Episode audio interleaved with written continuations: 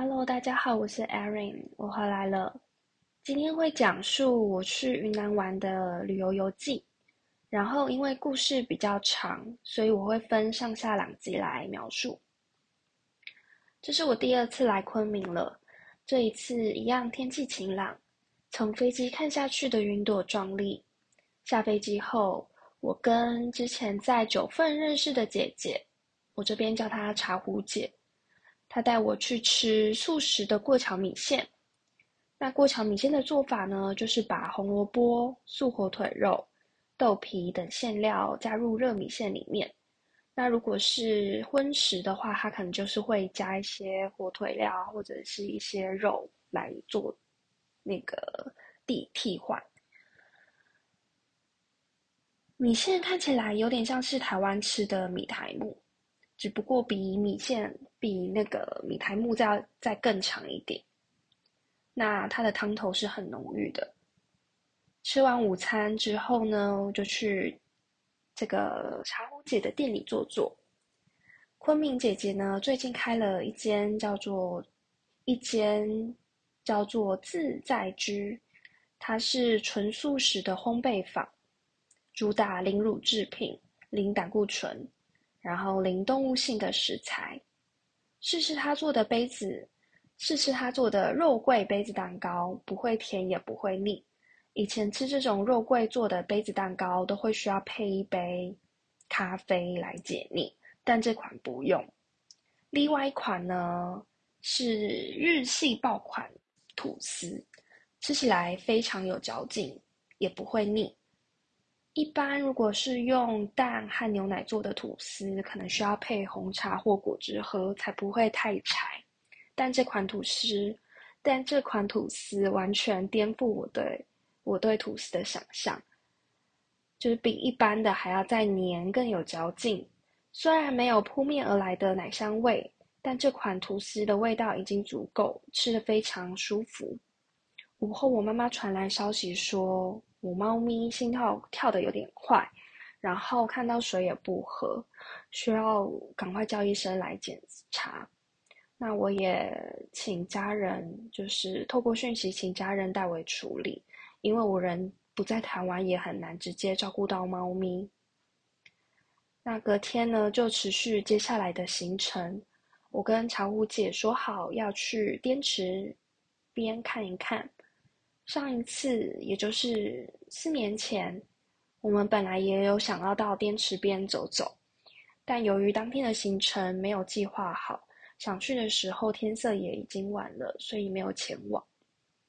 这次去的心情一样是期待的，但也很担心我的猫咪的状况。那那一天的话，就是要等血液检查结果出来。如果出来的状况，猫咪需要动手术的话，我可能也会提早结束行程，赶快回去陪伴我的猫咪。但没有想到，还没有等到下午化验的结果，家人就来电说我的猫咪已经离去了。这突如其来的变化，彻底让我跌入谷底。整理好心情之后呢，就跟一样出来旅游的一个叫做晶晶。的姐姐到一旁散步，我们行经沼泽，沿着滇池边上走走，来到观景台上，远方的阳光照射在湖面，波光粼粼，水面上的光泽像是无数颗闪闪发亮的钻石，透露着光芒。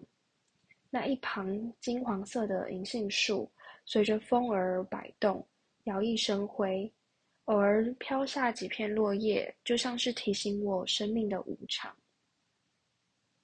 早上才看到《博家梵歌》里面有写到，还有一段是这么写的：“阿周那，如果你认为身体会持续不断的出生死亡，那么你就不该悲伤，因为生者肯定会死，而死者肯定会生。”因此，你不该为不可避免的死亡而感到悲伤。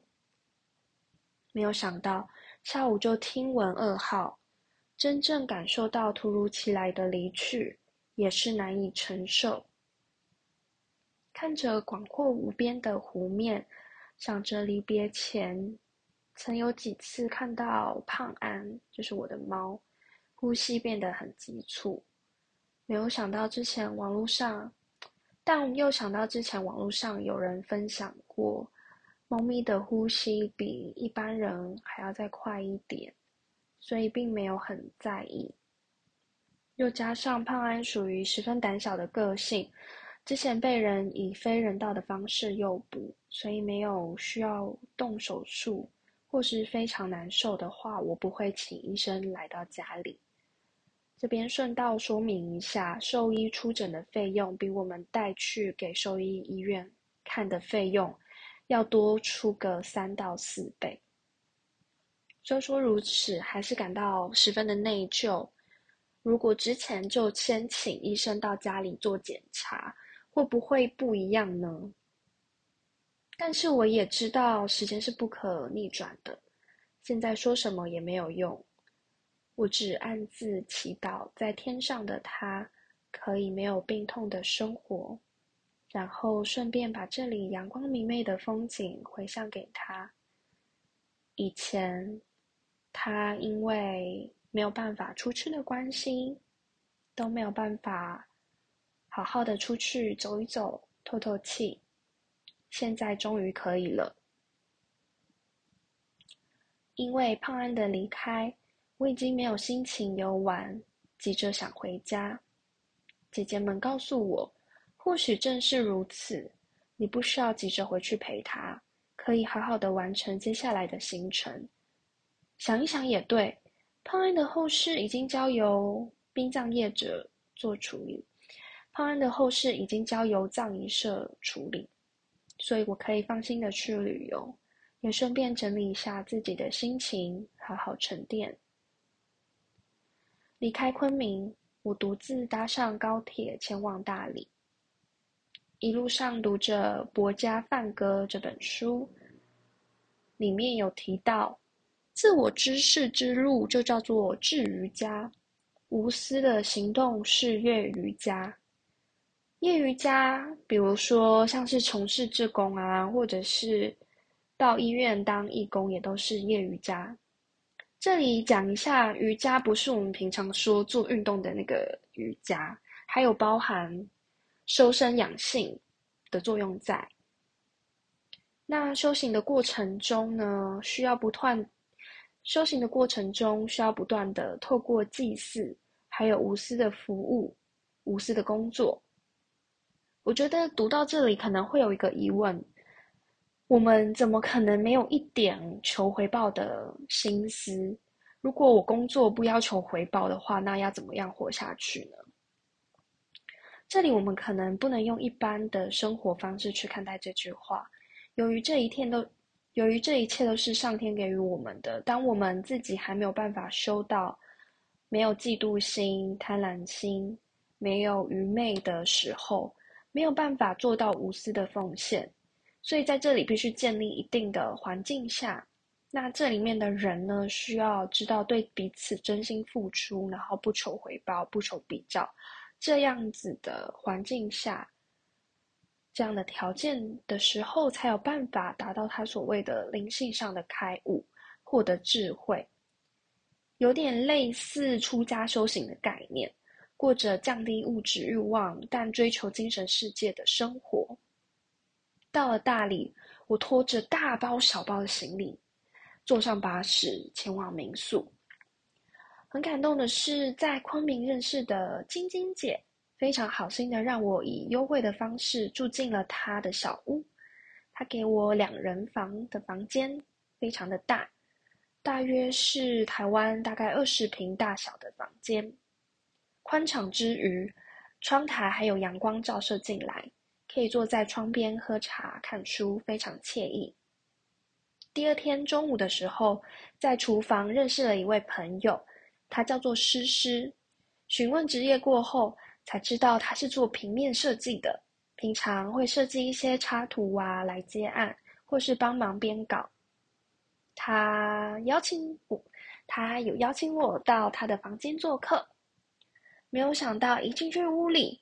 映入眼帘的是他的油画作品，油画上三个绿色的树桩插在水面上，还没有完成，但可以感受到浓浓的艺术气息。他热情的邀请我喝他打的果汁。